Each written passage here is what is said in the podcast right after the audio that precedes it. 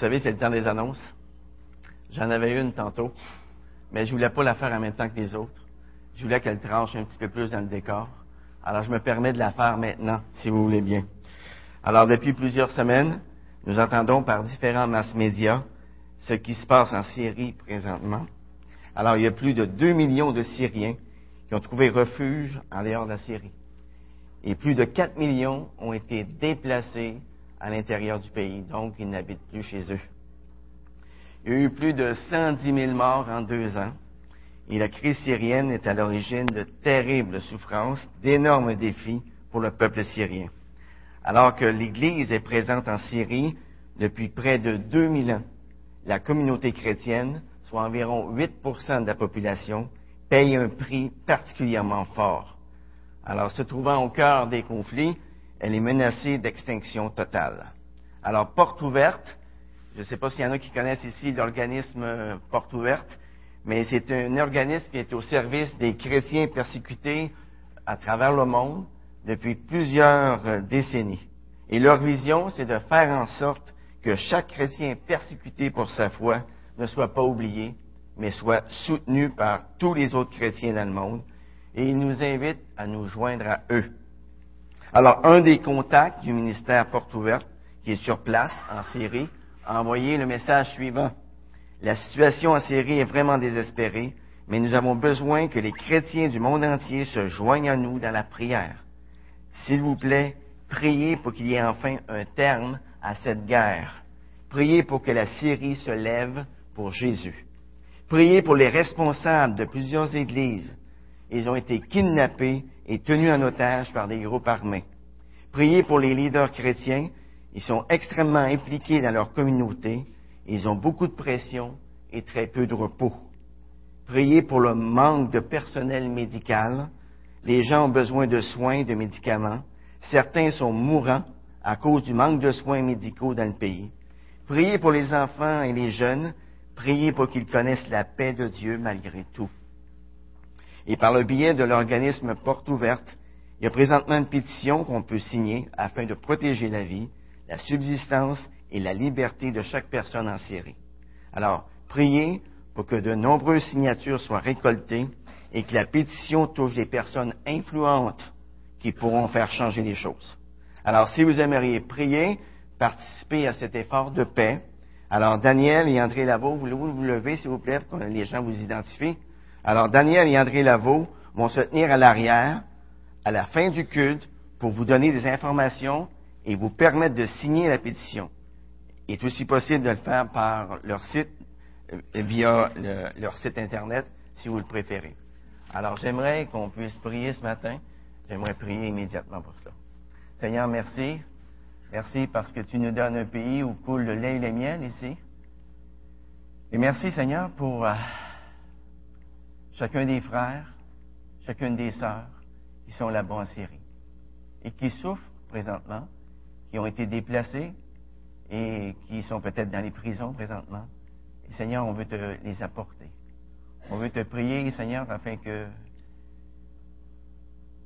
ils puissent soutenir ce qu'ils ont enduré jour après jour.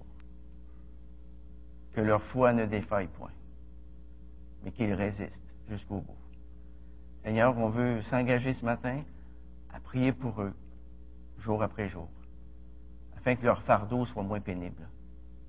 Seigneur, tu veux te glorifier à travers cela, et on te prie, Seigneur, afin que tu te glorifies. Je te prie, Seigneur, afin que cette guerre puisse prendre fin et que tu mettes ta main sur ce pays, qu'il puisse te connaître. Au nom de Jésus. Amen. Alors ce matin, je vais vous parler de toute autre chose.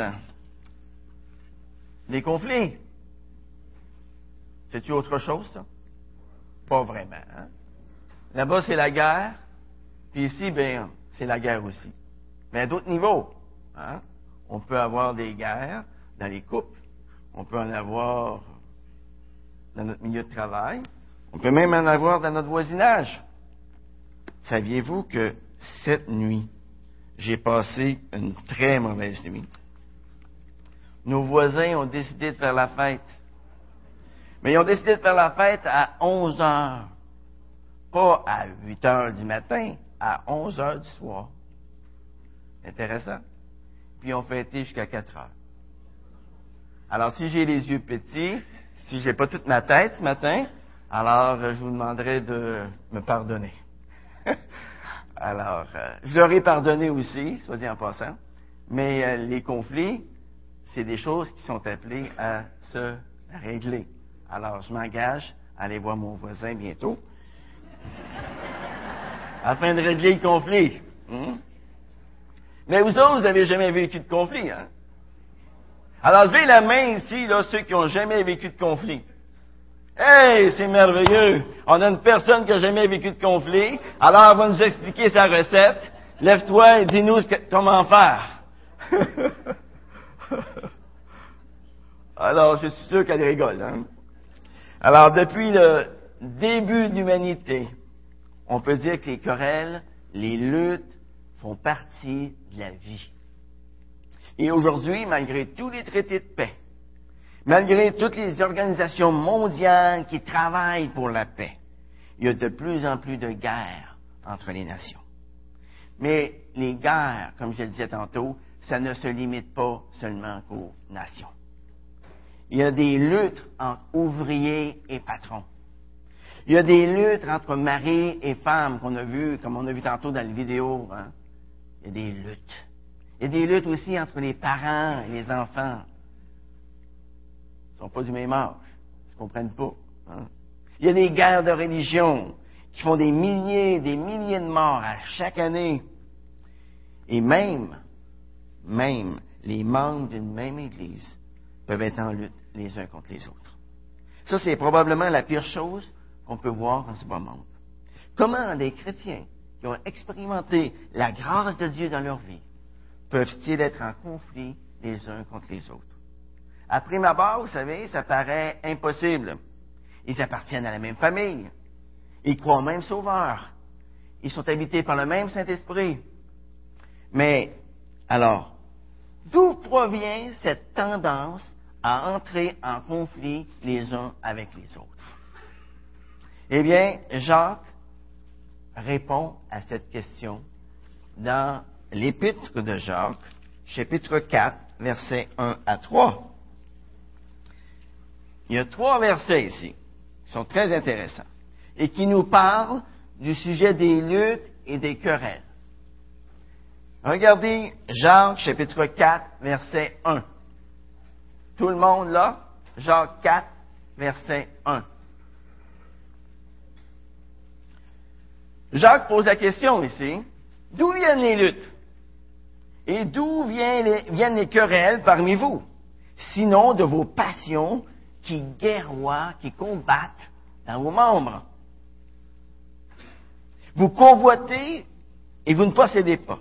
Vous êtes meurtrier et envieux sans rien pouvoir obtenir. Vous avez des querelles et des luttes et vous ne possédez pas parce que vous ne demandez pas.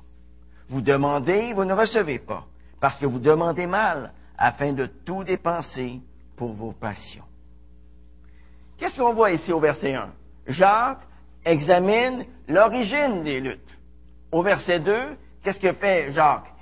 Il examine la nature des luttes. Et enfin, au verset 3, Jacques examine la réponse à apporter afin de mettre fin aux luttes. Mais quelle est l'origine de nos luttes? Quelle est l'origine de nos querelles? Mais avant de parler de l'origine des luttes et des querelles, ça serait bon quand même qu'on puisse définir c'est quoi un conflit. Est-ce que quelqu'un ici a une petite idée de ce que ça peut être un conflit? C'est quoi un conflit? Ah, c'est bon ça, c'est bon. Hein?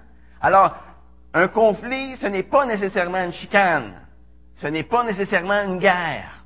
Hein? Un conflit se produit toutes les fois que notre avis diverge de celui d'une autre personne, par rapport à ce que nous pensons, par rapport à ce que nous voulons, ou bien par rapport à ce que nous faisons.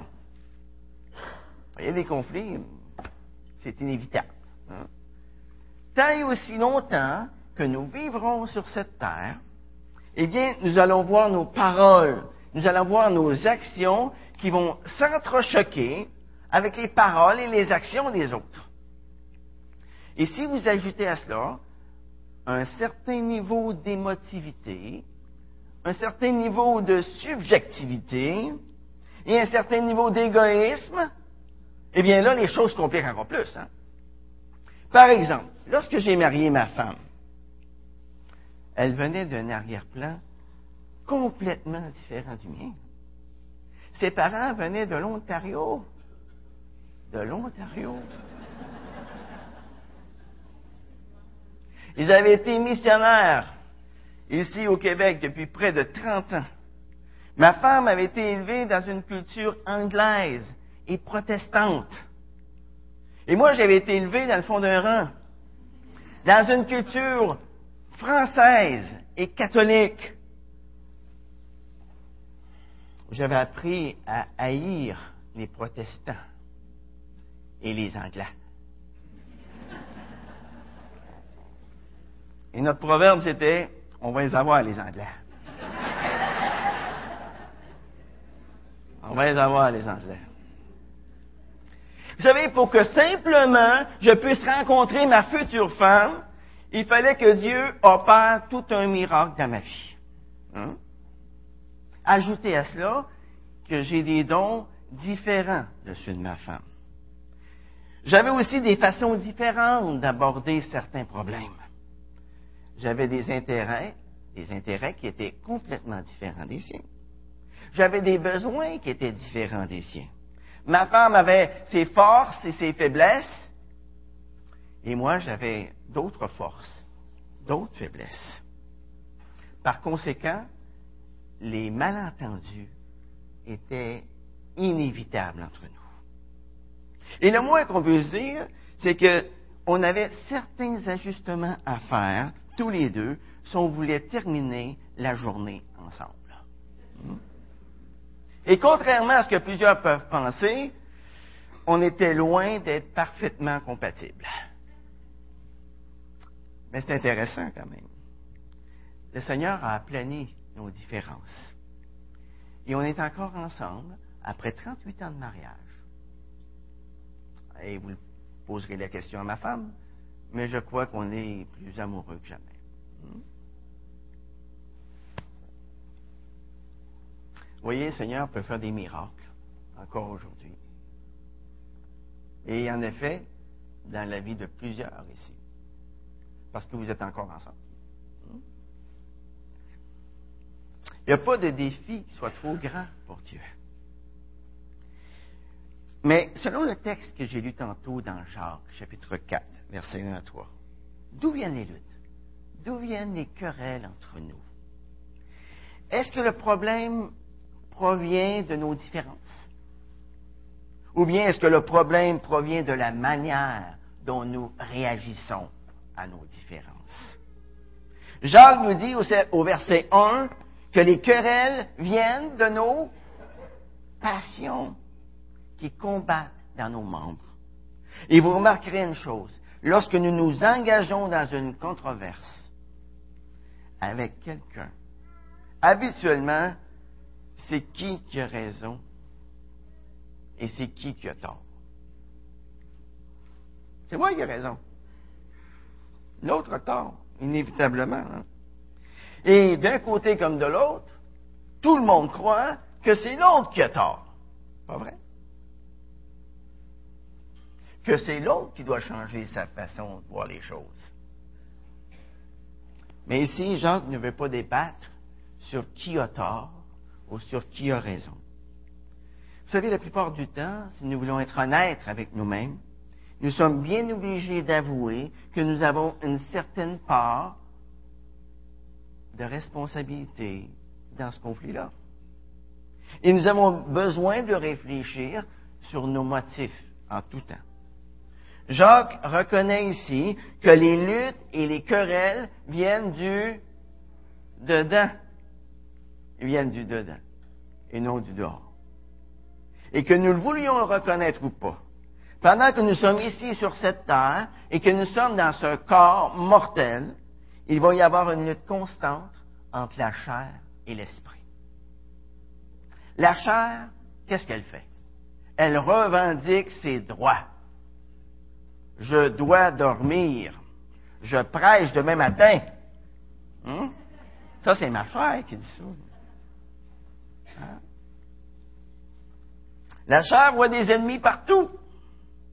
Et à chaque jour, mon moi pécheur reçoit des messages qui me disent que je peux avoir tout ce que je veux.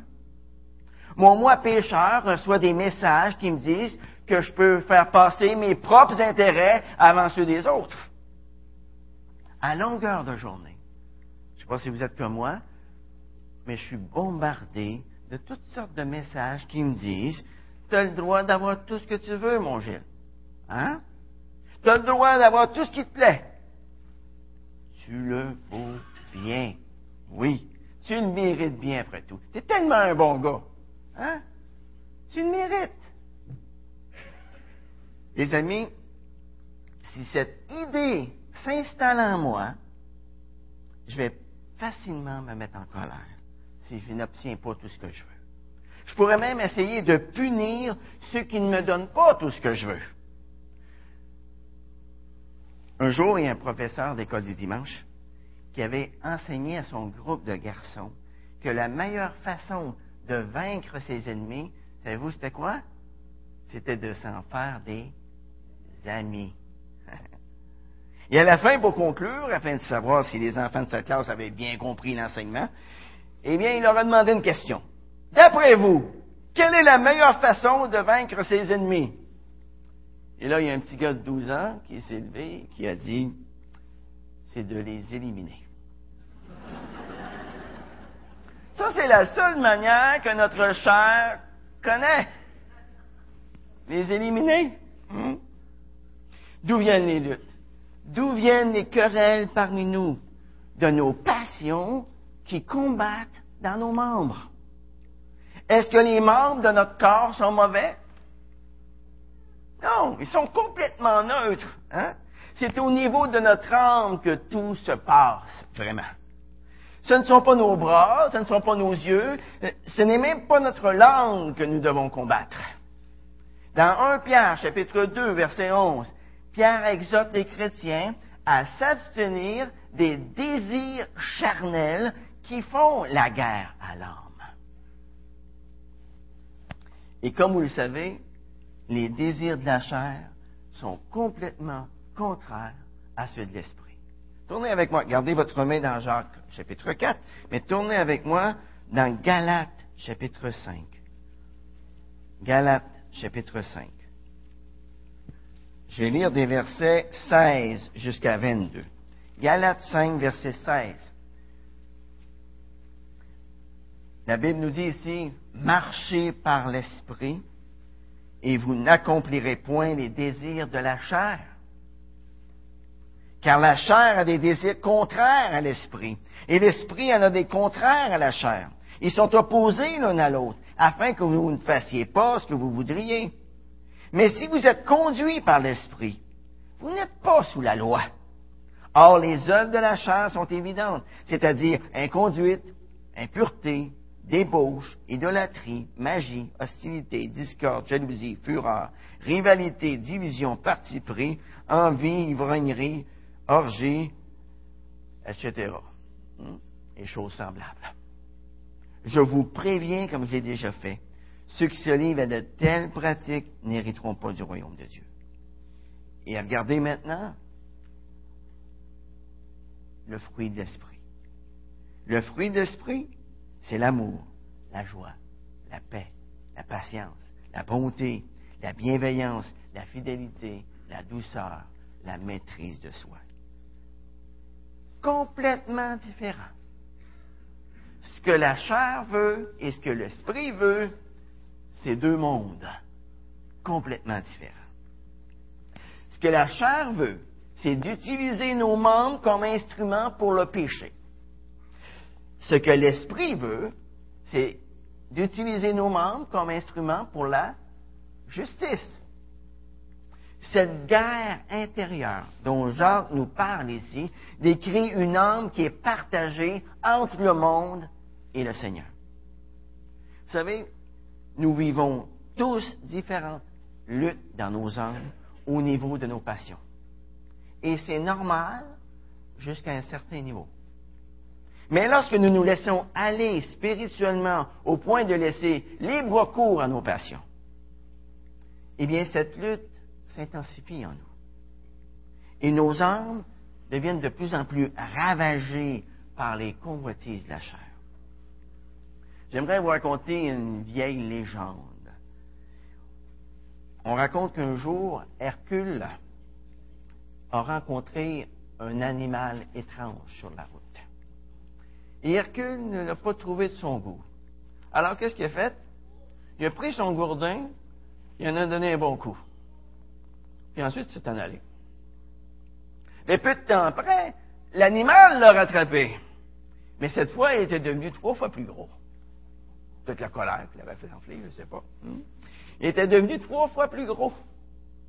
Alors Hercule l'a encore frappé, encore et encore et encore. Mais plus il le frappait, plus l'animal grossissait. Il était devenu un véritable monstre. Alors Pallas est apparu à Hercule.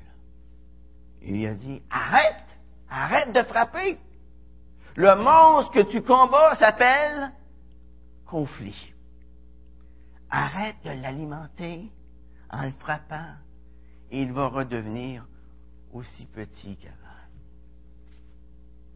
L'origine de nos querelles, l'origine de nos conflits, de nos luttes, eh bien, ce sont nos passions qui guerroient dans nos membres. Et ce qu'on doit faire avec, c'est d'arrêter de les alimenter. C'est d'aller vers Dieu dans la prière afin qu'il nous aide à maîtriser nos tendances négatives. Il y avait une expression que j'avais appris, respirer par le nez. Exactement. Respirer par le nez. Après avoir examiné l'origine de nos luttes, Jacques examine ensuite la nature de nos luttes. Dans Jacques chapitre 4, verset 2, il dit, vous convoitez et vous ne possédez pas.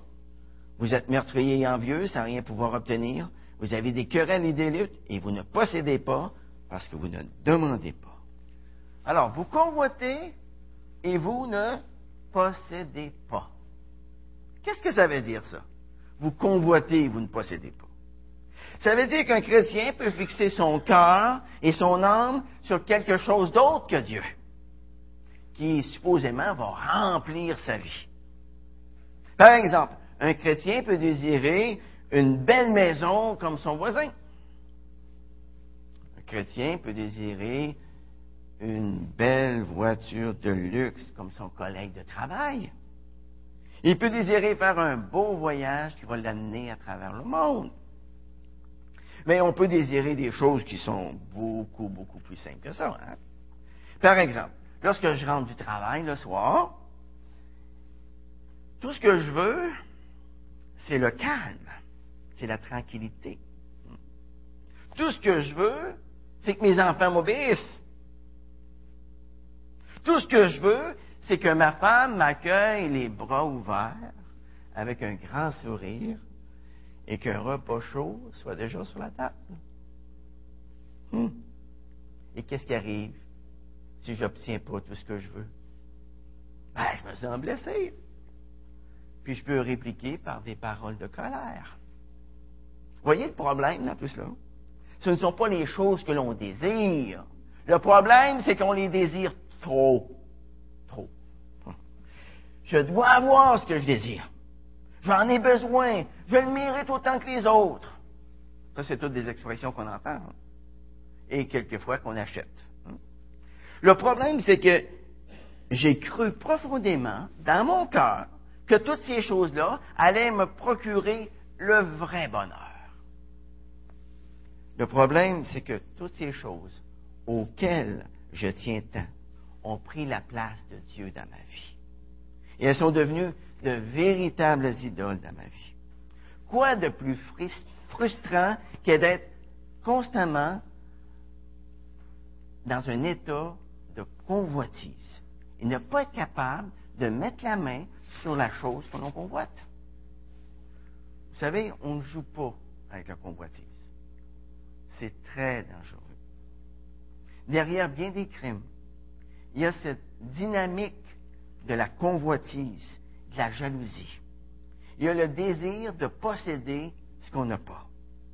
Tu ne convoiteras pas. C'est quel commandement de Dieu, celui-là? C'est le dixième. Le dixième et dernier commandement de Dieu. Mais si on viole ce commandement, tu ne, convoiteras pas, ça peut nous entraîner à violer les neuf autres commandements. La convoitise peut faire d'une personne un menteur, un tueur, quelqu'un qui déshonore ses parents, quelqu'un qui commet l'adultère. Et d'une manière ou d'une autre, ça peut l'amener, cette personne-là, à violer toute la loi morale de Dieu. Et Jacques ajoute ici, vous êtes meurtrier et envieux sans rien pouvoir obtenir. Ici, Jacques, qu'est-ce qu'il fait? Il est en train de poursuivre simplement l'enseignement de Jésus dans son sermon sur la montagne. Dans Matthieu 5, verset 21-22, lorsqu'il dit, Vous avez entendu qu'il était dit aux anciens, Tu ne commettras pas de meurtre. Celui qui commet un meurtre sera passible de jugement. Mais moi, je vous dis, quiconque se met en colère contre son frère sera passible de jugement. Celui qui dira à son frère Raka sera justiciable du Sanhédrin. Celui qui lui dira insensé sera passible de la géhenne de feu. L'idée ici, c'est que la convoitise engendre la frustration. Et la frustration nourrit encore plus la convoitise. Et on finit par être prêt à tout afin d'obtenir ce qu'on désire. Même piler sur les autres et les écarter de notre chemin. Au lieu d'aller à Dieu, afin de me repentir, au lieu d'aller à Dieu afin de confesser mon péché d'idolâtrie, eh bien, qu'est-ce qu'on peut faire? C'est quoi notre réflexe naturel? Qu'est-ce qu'on fait? Notre réflexe naturel, c'est de prendre les choses en main afin d'obtenir ce qu'on veut. Et qu'est-ce qui arrive lorsqu'on prend les choses en main? C'est là que ça se gâte. C'est là que les querelles et les luttes s'en suivent. Et le plus triste dans tout cela, c'est ce que Jacques ajoute ici au verset 2. Vous ne possédez pas parce que vous ne demandez pas. Vous ne possédez pas parce que vous ne demandez pas. Si au lieu de prendre les choses en main, j'avais tout simplement demandé au Seigneur la sagesse face à cette situation, à la situation que je suis en train de vivre, J'aurais pu éviter bien des chicanes autour de moi. Je n'aurais pas vécu la frustration constante de désirer sans obtenir. Un jour, j'ai entendu l'histoire de, deux frères qui avaient eu une querelle. Et à partir de ce moment-là, ils ont refusé de se parler. Ils ne voulaient plus rien savoir l'un de l'autre. La mère a essayé autant comme autant de les réconcilier, mais sans aucun succès. Il ne voulait rien savoir. La mère est tombée dans une détresse profonde. Sa joie, son bonheur lui avait été comme volé. Et un des frères, lorsqu'il a vu sa femme dans cet état-là, c'est-à-dire sa mère dans cet état-là, bien, il a voulu la consoler, puis lui a acheté un beau cadeau. Mais elle l'a refusé net. Et elle lui a dit, j'en veux pas de ton cadeau. J'en veux pas de ton cadeau. Jusqu'à ce que tu te réconcilies avec ton frère.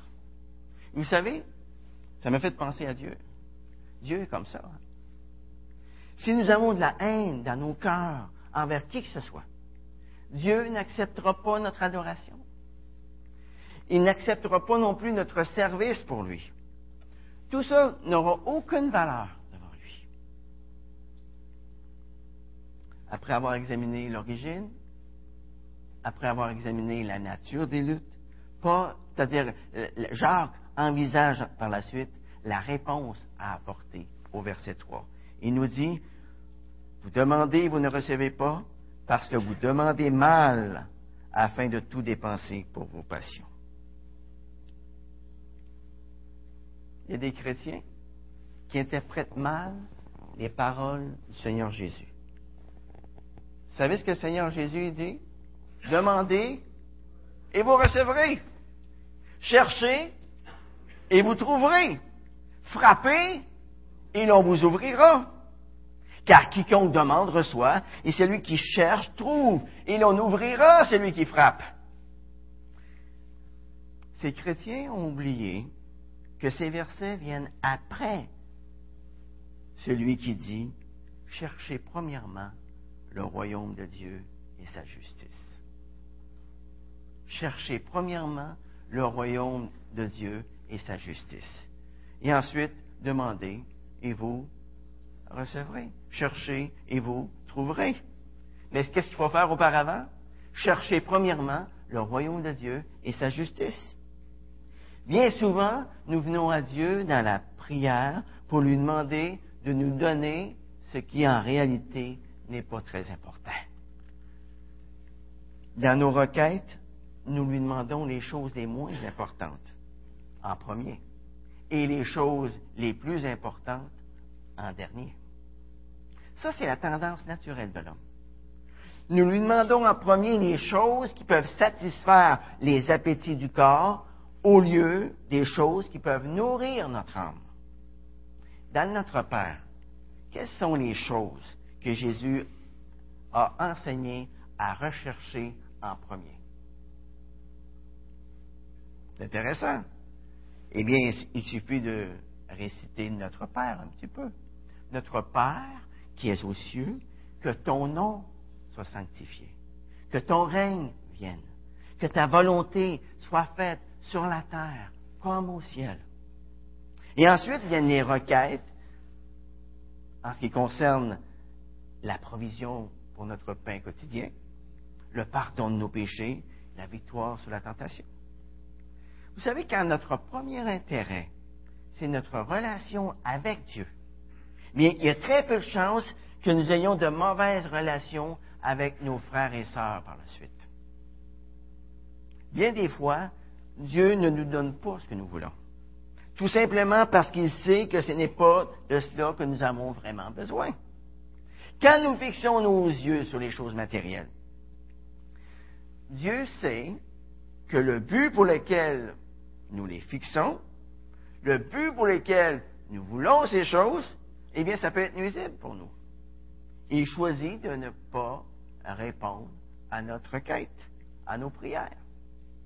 Le but de nos prières, ce n'est pas que la volonté de l'homme soit faite dans le ciel, mais que la volonté de Dieu soit faite sur la terre et principalement dans ma propre vie. Dieu ne veut pas nous rendre misérables en nous donnant des choses que nous avons l'intention d'utiliser égoïstement. Vous savez, quelquefois, nous pouvons même utiliser la prière comme un, manteau pour cacher nos vrais désirs. Avez-vous déjà entendu de la part d'un chrétien, mais moi j'ai prié là-dessus. Moi j'ai prié là-dessus. Ça, ça peut être la plus belle excuse qu'un chrétien peut utiliser pour couvrir ses mauvais choix. Par exemple, si moi je fréquente une non-chrétienne, je n'ai pas besoin de prier là-dessus pour savoir si Dieu est d'accord avec mon choix. J'ai juste à regarder sa parole, juste à regarder ce qu'il me dit, écouter et d'agir en conséquence. C'est tout. 2 Corinthiens 6, versets 14 et 15 me dit, ne formez pas avec les étrangers un attelage disparate quelle part le croyant a-t-il avec le non-croyant? Trop souvent, au lieu de rechercher la volonté de Dieu, nous disons à Dieu ce qu'il est supposé de faire. Et nous nous fâchons avec lui s'il ne nous obéit pas.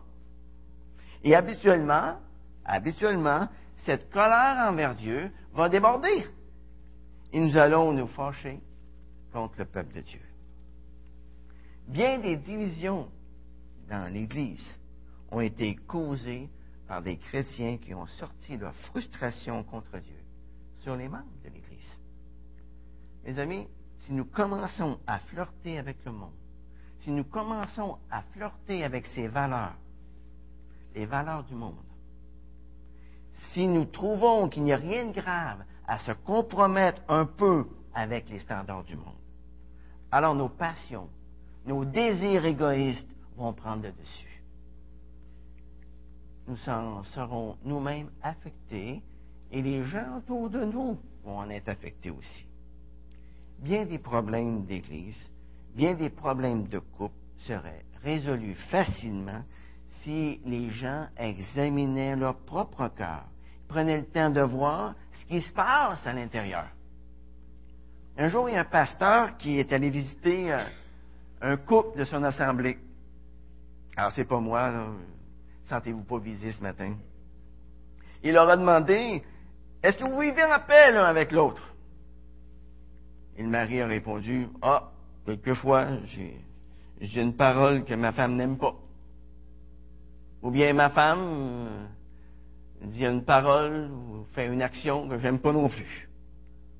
Mais lorsque nous voyons que nous sommes sur le point de nous quereller, nous nous donnons la main, nous fermons la porte de notre chambre et nous prions ensemble jusqu'à ce que nous retrouvions la paix. Intéressant.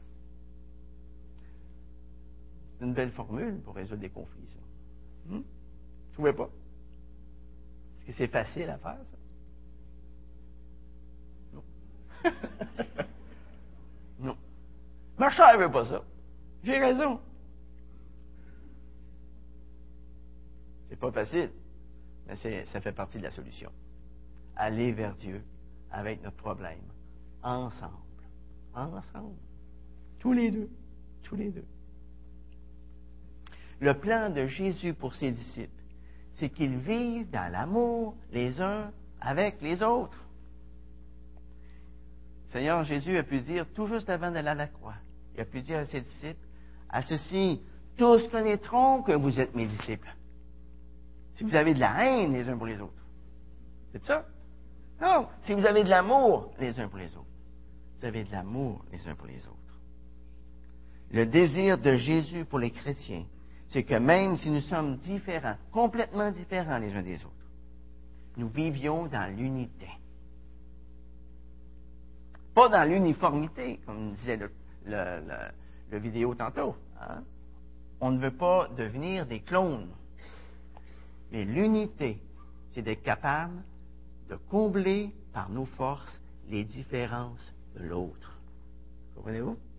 Et lorsque ça se passe dans un couple, c'est ça que ça fait. Ça forme un couple uni par la grâce de Dieu. Et dans nos relations avec tous ceux qui ne connaissent pas encore Dieu, c'est quoi le plan de Dieu pour les disciples? Qu'est-ce qu'ils doivent faire? Hein? Eh bien, Matthieu 22, 39 nous dit, aime ton prochain comme, comme toi-même. Aime ton voisin comme toi-même. Hmm.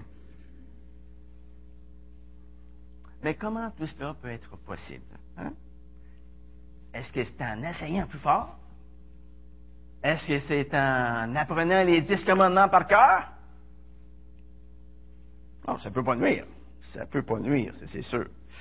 Mais ce n'est pas de cette façon-là que vous allez pouvoir régler vos conflits au quotidien. La clé pour vraiment pardonner, pour vraiment aimer les autres, c'est d'abord de saisir l'amour de Dieu pour nous. Le pardon de Dieu pour nous. Si on saisit cet amour, et ce pardon que Dieu a eu pour moi, si je le saisis vraiment, qu'est-ce qui arrive à mon cœur? J'aurais plus besoin de chanter la chanson Change mon cœur, Seigneur. Il va le faire. Hein? On va pouvoir par la suite regarder les conflits comme étant des occasions de démontrer l'amour de Dieu des occasions de démontrer le pardon de Dieu à tous ceux qui nous entourent. Lorsque nous avons un conflit avec quelqu'un, eh bien, regardons ce conflit comme une occasion de rechercher l'intérêt de l'autre. Regardons ce conflit comme étant une occasion de faire preuve de miséricorde envers l'autre. Et comment on fait ça? C'est en abandonnant ses droits. C'est en mourant à soi-même. En mourant à mes désirs égoïstes. Et pour ça, eh bien, on doit s'appuyer sur la puissance de Dieu pour le faire. Jésus a dit, sans moi, vous ne pouvez rien faire. Ça revient comme un mantra dans mes prédications, mais c'est ça. On doit s'appuyer sur Dieu pour tout ce qu'on fait. Et lorsqu'on s'appuie sur Dieu pour tout ce qu'on fait, eh bien, on ne fait plus les mêmes affaires. Les choses que l'on fait deviennent différentes. Notre façon de faire change. C'est seulement à ce moment-là, lorsque nous comptons sur la puissance de Dieu, qu'on est capable de se mettre dans les souliers de l'autre. Qu'on est capable de rechercher les intérêts de l'autre comme Jésus l'a fait pour nous. Hein? C'est de cette manière que nous allons pouvoir refléter l'amour, le pardon de Dieu envers ceux qui nous entourent. Vous savez, lorsque des chrétiens mettent en pratique ce qu'ils prêchent, lorsqu'ils vivent en paix entre eux, lorsqu'ils agissent avec amour, avec bonté auprès des gens de leur entourage. Qu'est-ce qu'ils. C'est quoi le message qu'ils envoient au monde? Qu'ils les regardent. C'est quoi le message? Ils envoient au monde le message que Dieu existe et qu'il peut faire une différence dans ce monde. Jésus a dit, tous connaîtront que vous êtes mes disciples si vous avez de l'amour les uns pour les autres. Prions. Père éternel, on veut dire merci ce matin. Merci pour ta parole. Ta parole qui nous parle. Ta parole qui nous dit qui on est. Qui nous montre notre cœur mauvais et tortueux qui nous montre aussi nos désirs égoïstes, qui fait en sorte qu'on peut alimenter les querelles. Seigneur, on te prie afin que tu interviennes dans chacune de nos vies. Je te prie, Seigneur, afin qu'on puisse te refléter dans ce monde perdu, dans ce monde qui recherche l'amour, dans ce monde qui recherche la paix dans ce monde qui recherche la joie. Seigneur, on te prie afin que tu nous transformes suffisamment, qu'on puisse faire une différence autour de nous, et que les gens nous regardent et qu'ils disent, Wow, j'aimerais ça être comme eux, j'aimerais ça être comme lui, j'aimerais ça être comme elle. Non pas pour qu'on puisse en retirer quelques gloires personnelles, mais pour que tu te glorifies dans nos vies. Amen.